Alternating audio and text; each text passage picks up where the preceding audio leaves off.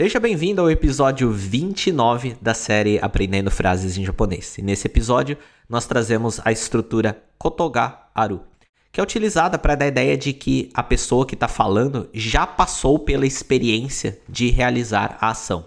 Então, olha só, na primeira sentença nós temos aqui Nihon ni itta Kotoga Aru. Eu já fui ao Japão. Se nós falássemos simplesmente Nihon ni itta, seria fui ao Japão ou foi ao Japão é um fato totalmente aleatório, né? Foi ao Japão totalmente é, sem contexto. A partir do momento que coloca esse Kotoga Aru, dá a ideia de que alguma vez na minha vida eu já passei pela experiência de ir ao Japão ou de realizar essa ação que está aqui.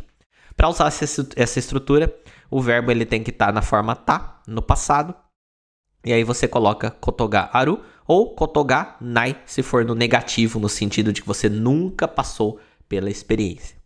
Vamos ver mais uma sentença aqui. Fujisan ni nobotta koto ga aru. Eu já escalei o Monte Fuji. Então, ó, Fujisan. Fujisan é o Monte Fuji. Esse kanji aqui significa montanha, Fujisan.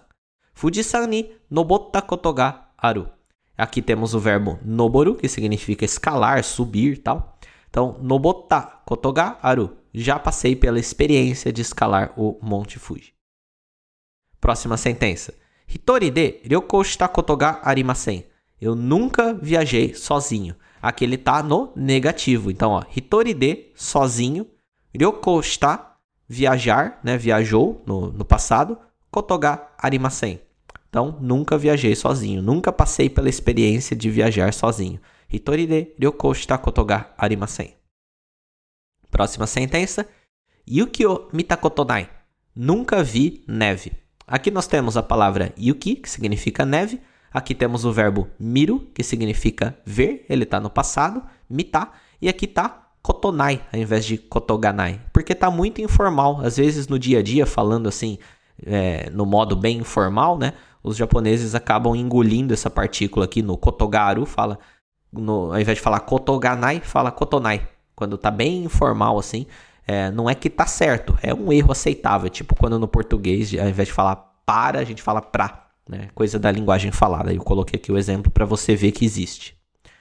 Próxima sentença. E última sentença. Shingeki no Kyojin no Mangao Yonda Kotoga Arimasu? Ele está fazendo a pergunta: Você já leu o mangá de Shingeki no Kyojin? Isso aqui é o nome de um mangá, né? Bem legal por sinal. Então, ó, Shingeki no Kyojin no mangá. Mangá são os mangás, os quadrinhos japoneses. Yonda, nós temos aqui o verbo yomu, que significa ler. Ele está no passado. Yomu, yonda. Kotoga arimasu ka?